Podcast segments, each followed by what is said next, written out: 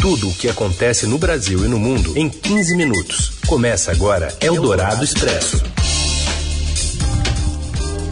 Olá, muito boa tarde para você que está na sintonia aqui da Rádio Eldorado em FM 107,3, a rádio dos melhores ouvintes. Está começando a partir de agora mais uma edição do Eldorado Expresso, as notícias no meio do dia, neste formato de programa que também é um podcast. Logo na sequência já fica disponível para você em todas as plataformas, seja de streaming ou de consumo de podcasts on demand na sua plataforma ou tocador preferido. Eu estou aqui diretamente da sede da Rádio Dourado no Grupo Estado, na Zona Norte de São Paulo e diretamente de Mogi das Cruzes, a cidade mais bonita do Brasil. Está Sim. ele, Raisen Abac. Boa tarde, Raisen. Boa tarde, Emanuel Bonfim, que nasceu em Mogi das Cruzes, por isso que ele acha a cidade mais bonita do Brasil, e eu, que também nasci em Mogi, concordo. E nós estamos primeiro ao vivo no FM 107,3 da Eldorado. Já já, então, acabando o programa, como disse o Emanuel, vira podcast nessa parceria da Eldorado com o Estadão nesta quinta-feira, 9 de julho de 2020. Vamos então às manchetes, os destaques que movimentam o Eldorado Expresso desta quinta-feira. Pedidos de seguro-desemprego já chegam a quase 2 milhões e 600 mil com a pandemia do coronavírus no Brasil. São Paulo reabre 70 parques municipais a partir de segunda-feira, mas com horário restrito e funcionamento apenas em dias úteis. E ainda a investida do Facebook contra redes bolsonaristas de fake news e o calendário do Brasileirão, que vai até fevereiro do ano que vem. É o Dourado Expresso. Tudo o que acontece no Brasil e no mundo em 15 minutos. O Ministério da Economia informou hoje que foram registrados 653 mil e 2 mil 200 pedidos, perdão, então 653 mil e 200 pedidos de seguro-desemprego em junho. Com esses dados, subiu para 2 milhões e 590 mil o total de pedidos de seguro-desemprego desde a segunda quinzena de março, quando a economia brasileira começou a sentir os efeitos da pandemia do coronavírus. De acordo com o Ministério, os três estados com maior número de requerimentos do seguro-desemprego no mês de junho foram São Paulo, Minas Gerais e Rio de Janeiro. Em junho, a maior parte dos pedidos de seguro-desemprego veio do setor de serviços, com 41,7%. Depois aparecem o comércio, indústria, construção e agropecuária. Eldorado Expresso. O Facebook retirou do ar uma rede de contas e perfis falsos ligados a integrantes do gabinete do presidente Jair Bolsonaro e de seus filhos, também do PSL e aliados. Foram removidos 35 contas, 14 páginas e um grupo no Facebook e 38 contas no Instagram. A plataforma identificou pelo menos cinco funcionários e ex-auxiliares que disseminavam ataques a adversários políticos de Bolsonaro. Tércio Arnaud Tomás, assessor do presidente e integrante do gabinete do ódio, núcleo instalado no terceiro andar do Palácio do Planalto, é um dos citados. Um dos funcionários envolvidos trabalhava também para Carlos Bolsonaro, filho do presidente e vereador no Rio. Outro identificado é contratado o deputado estadual em São Paulo, Coronel Nishikawa, do PSL. Os citados negam irregularidades e classificam a medida como arbitrária. O PSL afirmou que as contas são de responsabilidade dos parlamentares e as páginas no Facebook tinham 883 mil seguidores e as contas no, no Instagram 917 mil.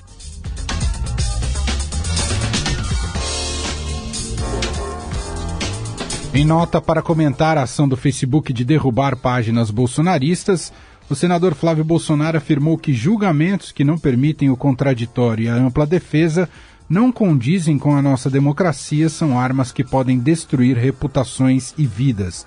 O filho mais velho de Jair Bolsonaro também disse que, pelo relatório do Facebook, é impossível avaliar que tipo de perfil foi banido e se a plataforma ultrapassou ou não os limites da censura. Flávio afirmou ainda que o governo Bolsonaro foi eleito com apoio popular. Por isso, disse ele, é possível encontrar milhares de perfis de apoio até onde se sabe, todos eles são livres e independentes, alegou o senador. O Palácio do Planalto não se manifestou sobre a decisão do Facebook. Eldorado Expresso. Uma denúncia apresentada pelo Ministério Público do Rio de Janeiro indica o futuro de Flávio Bolsonaro no caso das rachadinhas. Vamos à capital fluminense. Repórter Caio Sartori, boa tarde. Boa tarde a todos da Rádio Dourado. É, o Ministério Público aqui do Rio apresentou no final do mês passado uma denúncia que ajuda a gente a entender o que deve vir no futuro próximo contra o senador Flávio Bolsonaro explicando. Essa foi a primeira denúncia do MP com base nas rachadinhas, né? naquela prática de desviar dinheiros dos, dos assessores para que esse dinheiro volte para o político, ou seja, funcionários supostamente fantasmas é, repassariam seus salários, ficariam só com um pouquinho ali, para ter uma espécie de ganha-ganha, né? O político ganha mais de modo ilegal e o assessor também, sem trabalhar, ainda fica com um pouquinho do dinheiro. Então, essa denúncia foi apresentada contra o, o deputado Márcio Pacheco, do PSC, que até mês passado, inclusive, era líder do governo Witzel na LERJ. E aí, nessa denúncia, tem pontos muito parecidos com o que já vem sendo apontado pelo MP ao longo da investigação contra o Flávio. Né? Primeiro, que os crimes é, seriam os mesmos: peculato, lavagem de dinheiro e organização criminosa. Segundo, tem é, detalhes da, da, da, da prática né, que são muito parecidos no funcionamento como repasse de até 95% dos salários, é, né, devolução desses salários, o modo como o, o, suposto operador, né, que é o André Santolia, então chefe de gabinete do, do Márcio Pacheco, fazia, administrava o esquema, né, então ele ia para para a mesma agência da LERJ em que o Queiroz é, já foi flagrado algumas vezes sacando é, quantias fracionadas. Ele ia para essa agência para pagar né, boletos, por exemplo, do deputado, que seriam segundo a MP, uma forma de lavar esse dinheiro que chegava. É, tem que, inclusive, envolve imóveis, né, que é uma coisa muito presente na, na, na, investigação contra o Flávio, como esse dinheiro teria que ser lavado de, de certa forma e era usado com imóveis para dar uma aparência de, de, legalidade. Enfim, então é interessante que enquanto o MP aguarda o desfecho daquela novela sobre o foro privilegiado do Flávio, a gente já consegue entender o que pode estar nessa denúncia, que estava prestes a sair no mês passado, mas agora o MP está esperando para ver se o Supremo Tribunal Federal vai, no mês que vem, manter ou não o foro privilegiado do senador na segunda instância. Então é isso, volto com vocês aí no estúdio. Boa tarde a todos os ouvintes. Eldorado Expresso. O governo definiu que o Enem ocorrerá nos dias 17 e 24 de janeiro de 2021 e o Enem digital em 31 de janeiro e 7 de fevereiro. Ministro interino da Educação, Antônio Vogel, disse que a data não é uma decisão perfeita e maravilhosa, mas a considera uma solução técnica. Mais de 5 milhões, 5 milhões e 800 mil estudantes estão inscritos. Em enquete feita pelo Ministério da Educação, 49,7% dos que votaram haviam escolhido ter a prova no mês de maio. Eldorado Expresso. A companhia aérea Latam Brasil entrou em recuperação judicial nesta quinta-feira nos Estados Unidos. O grupo Latam e suas afiliadas no Chile, no Peru, na Colômbia, no Equador e nos Estados Unidos já haviam pedido a proteção contra credores em Nova York em 26 de maio, mas a unidade brasileira havia ficado de fora. O colunista de economia da Rádio Eldorado, Gustavo Loyola, avalia que o setor aéreo terá que se readaptar a uma nova real realidade depois do impacto negativo com a pandemia do coronavírus. Segmento que tem custos de capital muito, muito, muito elevados, né? Você, o custo das aeronaves é um custo, custo muito, muito alto, custo de leasing ou aquisição das aeronaves, né? Elas precisam voar aí com uma capacidade mínima com, é, preenchida, né? É, para poder começar a, a, a, amortizar esses custos fixos aí que são muito elevados. Né? Então, é, além dos custos operacionais, é, combustíveis, é, pessoal, etc., tem esses custos financeiros que são muito altos em função desse, desse, desse capital é, muito grande que elas têm, seja sob forma de leasing é, ou, ou, ou aquisição de aeronaves. Então, é, é, é, por isso há um, um, um, forte incentivo à concentração é, desse segmento, né? E é um setor que vai continuar sendo concentrado e provavelmente regulado é, fortemente aí nos próximos anos. Né? Eldorado Expresso. Na ação em que acusou o ministro do Meio Ambiente, Ricardo Salles, de improbidade administrativa e pediu seu afastamento, o Ministério Público Federal aponta que medidas tomadas por ele à frente da pasta foram avalizadas pelo presidente Jair Bolsonaro. Como exemplo, os procuradores citam a exoneração de servidores do IBAMA responsáveis por ações de fiscalização contra o garimpo ilegal.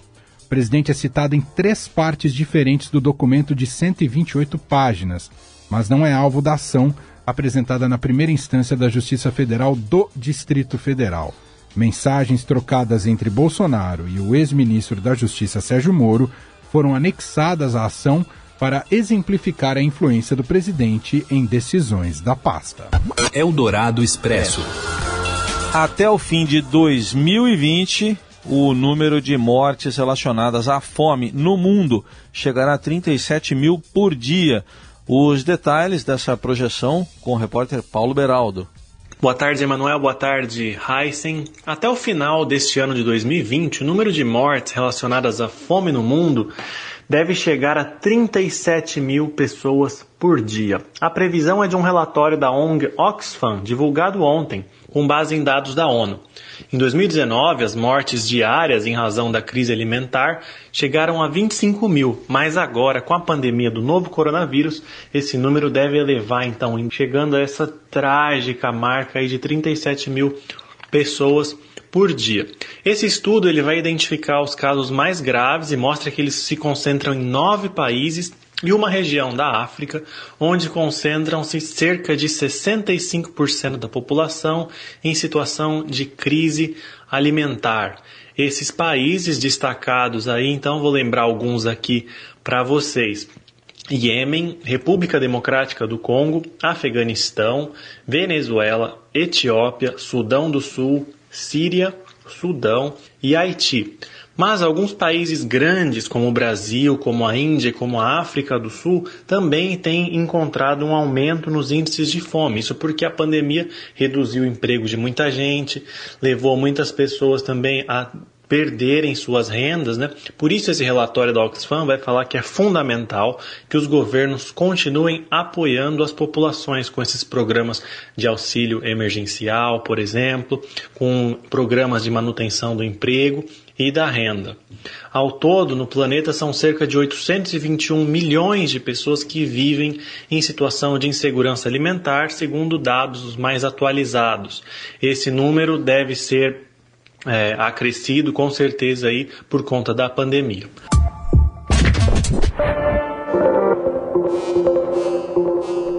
A uma hora e 15 minutos, o nosso papo hoje, acompanhando o mercado financeiro, é com Marina Gazzoni. Tudo bem, Marina? Como vai?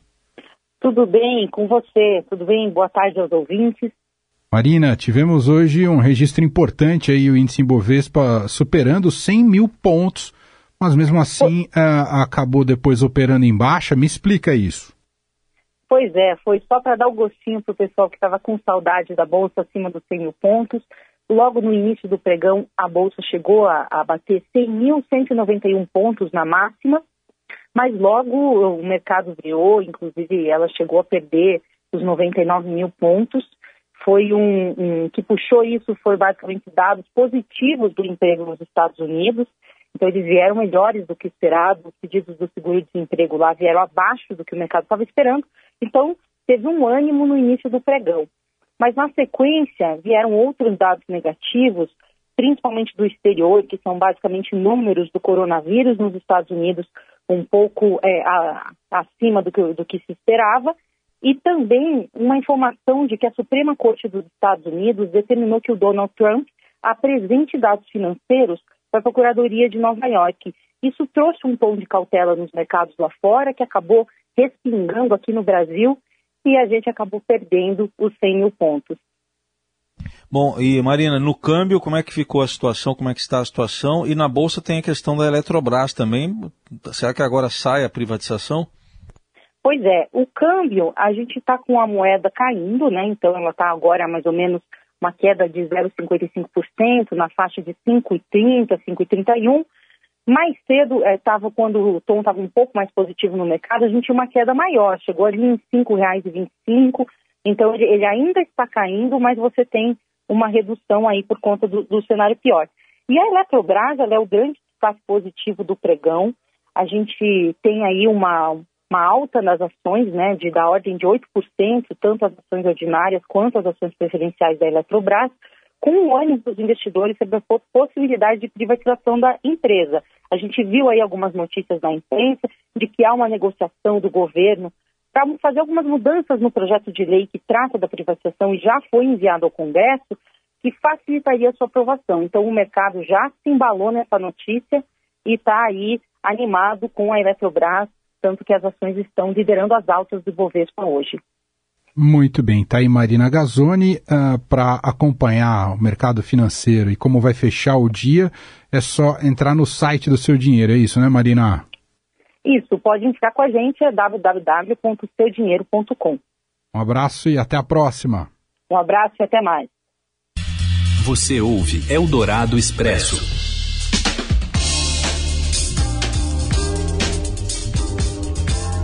Estamos de volta aqui com Eldorado Expresso. A maioria de restaurantes e bares da cidade de São Paulo preferiu seguir fechada mesmo após o sinal verde da prefeitura. Pesquisa feita no início da semana com 140 estabelecimentos da capital aponta que 80% dos bares e 59% dos restaurantes decidiram não abrir e ainda não tem planos de retomada. O levantamento foi realizado pela Associação Brasileira de Bares e Restaurantes, a Abrazel. Os estabelecimentos podem funcionar entre 11 horas da manhã e 17 horas, 5 da tarde, e é proibido colocar mesas na calçada.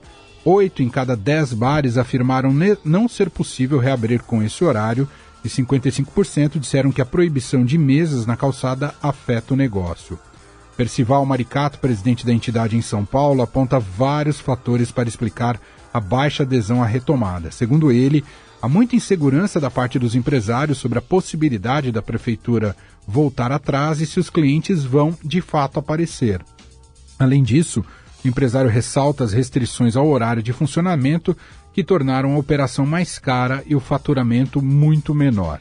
A prefeitura informou por nota que a fiscalização do cumprimento dos protocolos se dá por autotutela do próprio setor. Eldorado Expresso. E 70 parques municipais da cidade de São Paulo vão reabrir ao público em geral a partir da próxima segunda, dia 13. Os parques funcionarão em período parcial e apenas em dias úteis, com acesso fechado a bebedouros, parquinhos infantis e proibição de atividades coletivas. A decisão de não abrir aos, aos sábados e domingos tem o objetivo de evitar aglomerações, segundo o prefeito Bruno Covas.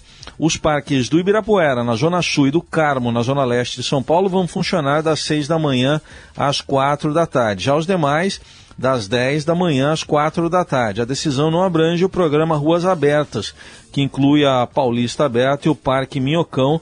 Então a Avenida Paulista, desde o início da pandemia, não tem mais aquela rua de lazer nos finais de semana. A Prefeitura paulistana vai realizar o controle na entrada dos parques para garantir até 40% no máximo da capacidade de ocupação.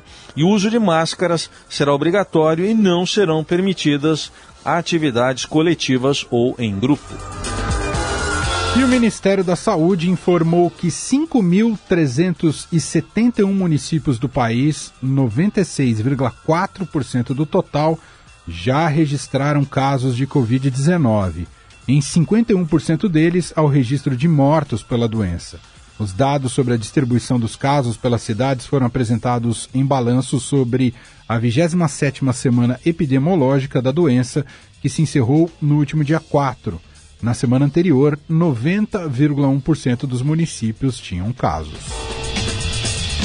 E há pouco saiu a atualização dos dados do coronavírus, da pandemia no Brasil, dados do consórcio de imprensa.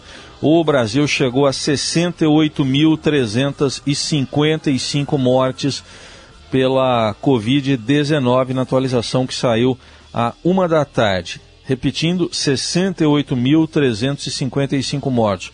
Número de casos confirmados: 1.727.279 casos. Dados que foram atualizados há pouco pelo consórcio de imprensa formado por Estadão, G1, o Globo, Extra, Folha e UOL e que colhe informações diretamente das secretarias estaduais da saúde. O consórcio divulga três balanços diários, o parcial às 8 da manhã, uma nova parcial agora, que a gente acabou de divulgar, e à noite, às 8 da noite, sai o balanço consolidado. E o número de atendimentos remotos pelo Telesus despenca em meio ao avanço da Covid-19. As informações com Matheus Vargas.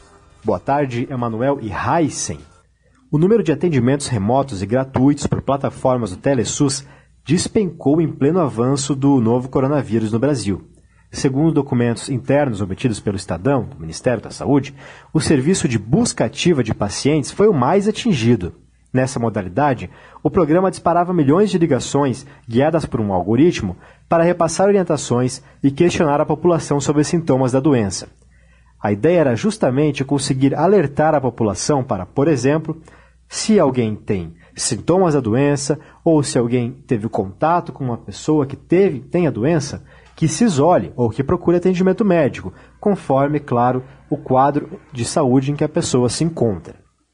Ampliado pelo Ministério da Saúde durante a pandemia do novo coronavírus, o Telesus é acessado pelo telefone 136, por um chat no site do governo federal ou em aplicativos de celulares.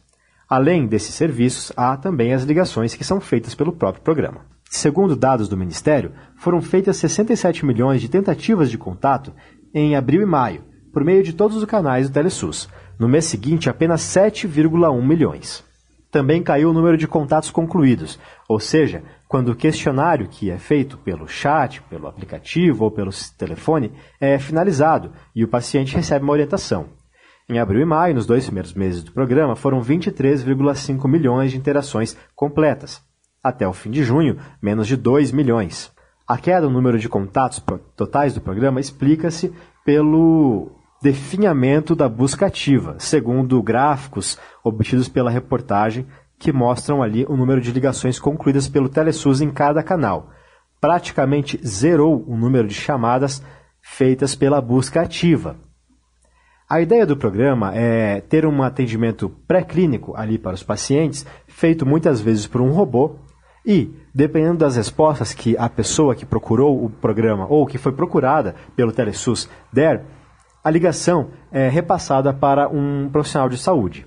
Procurado, o Ministério da Saúde afirma que, hoje, a estratégia da pasta é incentivar o atendimento e acompanhamento médico já nos casos leves da doença, e que o Telesus acompanha a demanda da população e estratégias definidas para assistência ou atendimento dos pacientes com a Covid. O Ministério, no entanto, não explicou o porquê da queda no número de busca ativa. Eldorado Expresso. O PSDB divulgou uma carta aberta reagindo às recentes críticas do ministro da Economia Paulo Guedes ao partido. Em entrevista à CNN Brasil, no último domingo, Guedes afirmou que se o plano real fosse tão extraordinário, o PSDB não teria perdido diversas eleições presidenciais consecutivas nas últimas duas décadas. A colunista de política do Estadão e da Rádio Eldorado, Eliane Cantanhede, analisa esse embate e os desafios de Paulo Guedes. O Paulo Guedes, ele tem um ressentimento enorme do PSDB porque ele nunca foi aceito, ele nunca foi assimilado pelo núcleo duro dos economistas do PSDB. Aí eu lembro lá atrás, André Lara Rezende, Edmar Baixa, é, o Pércio Arida, é, enfim, é, o próprio Gustavo Franco, esses economistas tucanos nunca assimilaram Paulo Guedes. Então, Paulo Guedes não perde a oportunidade de dar uma canelada no PSDB vive dando canelada no PSDB. E agora o PSDB declarou guerra ao ministro da Economia em uma carta duríssima assinada pelo presidente nacional do partido, Bruno Araújo. E o, o deputado Bruno Araújo, ele, ele lembrou uh, pro, nessa carta, lembrou os feitos todos do PSDB e além de se defender e defender todo o legado do governo Fernando Henrique, dos oito anos do Fernando Henrique, o PSDB também atacou duramente o ministro da Economia, dizendo que passados 18 meses, o ministro da Economia continua no vermelho, isso é aspas, aspas, continua no vermelho, continua devendo, porque diz diz que o ministro é o ministro da semana que vem nós vamos, ou seja, é o ministro de uma semana que nunca chega. Diz que ele, é, ele a participação na reforma da Previdência, o PSDB teve uma participação muito maior na reforma da Previdência do que o próprio Ministério da, da Economia. Disse que a, o ministro está devendo a reforma tributária, a reforma administrativa nunca apresentou nenhuma das duas propostas, é, não apresentou um plano consistente de privatizações, é, enfim, não entregou o que promete. Tudo fica para a semana que vem. Eldorado Expresso. Vamos falar da retomada do futebol. A CBF divulga as novas datas do calendário do futebol nacional, do Campeonato Brasileiro. As informações com ele, Robson Morelli. Olá, amigos! Hoje eu quero falar do calendário do futebol nacional. Isso mesmo, a CBF oficializou nesta quinta-feira as datas de começo e fim de todas as competições que ela organiza: séries A, B, C, D do Campeonato Brasileiro, Copa do Brasil e até alguns jogos da seleção brasileira é, em setembro. Em setembro. É, vamos lá. O Campeonato Brasileiro da Série A primeira divisão, 38 rodadas, vai começar mesmo dia 9 de agosto, vai invadir 2021 e vai acabar a última rodada 24 de fevereiro. Isso mesmo, 380 jogos, todos os jogos serão realizados. Campeonato Brasileiro Série A, que o Flamengo ganhou na temporada passada, de 9 de agosto a 24 de fevereiro do ano que vem. Série B, que tem o Cruzeiro como maior participante nesta, nesta temporada, começa dia 8 de agosto e acaba dia 30 de janeiro. Então a Série B, ela é decidida toda ela nesta temporada, de 8 de agosto a 30 é, de janeiro. Na verdade, ela invade o mês de janeiro é, do, do de 2021. É, série C, 26 datas, de 9 de agosto, começa juntamente com o, Brasileirão da Série A e vai até 31 de janeiro. Também invade o primeiro mês do ano que vem. Série D começa dia 6 de setembro, somente em setembro, dia 6 de setembro, e acaba dia 7 de fevereiro. Então, essas são as datas da Série A, B, C e D do Campeonato Brasileiro. Copa do Brasil, são 11 datas, faltando ainda para o complemento desta temporada. Começa dia 26 de agosto, 26 de agosto e vai até o dia 10 de fevereiro do ano que vem. 10 de fevereiro, Copa do Brasil, competição importante que paga um prêmio gordo, né? Perto aí de 60 milhões de reais para o vencedor, muito importante no calendário nacional. E por fim, a seleção brasileira, comandada pelo Tite, que tem Neymar no seu principal nome, seu principal jogador, faria dois jogos em setembro, no dia 3 e no dia 8 de setembro, aquela rodada, rodada dupla. É isso, gente. Falei, um abraço a todos, valeu!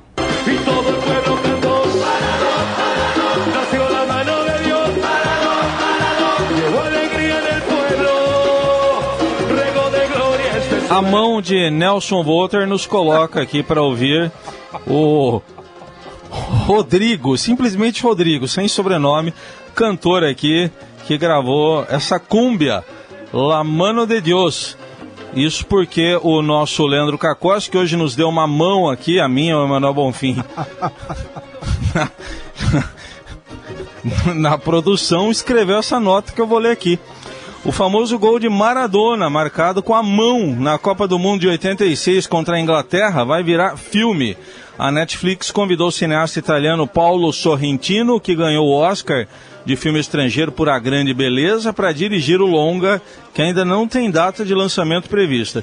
Segundo o diretor, o filme The Hand of God, ou A Mão de Deus, será um filme íntimo e pessoal, um romance, ao mesmo tempo alegre e doloroso. Deve ser doloroso para a Inglaterra. A produção vai ocorrer em Nápoles, na Itália. O Maradona jogou lá no Nápoles, né? E o elenco ainda não foi escolhido.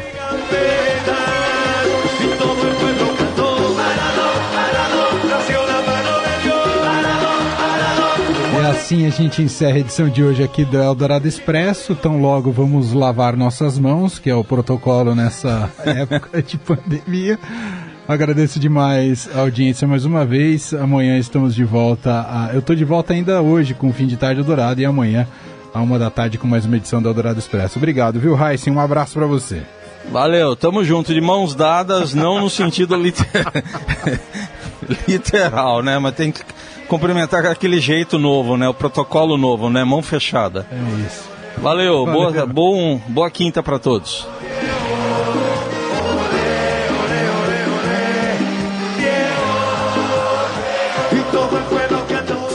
Você ouviu Eldorado Expresso tudo o que acontece no Brasil e no mundo em 15 minutos.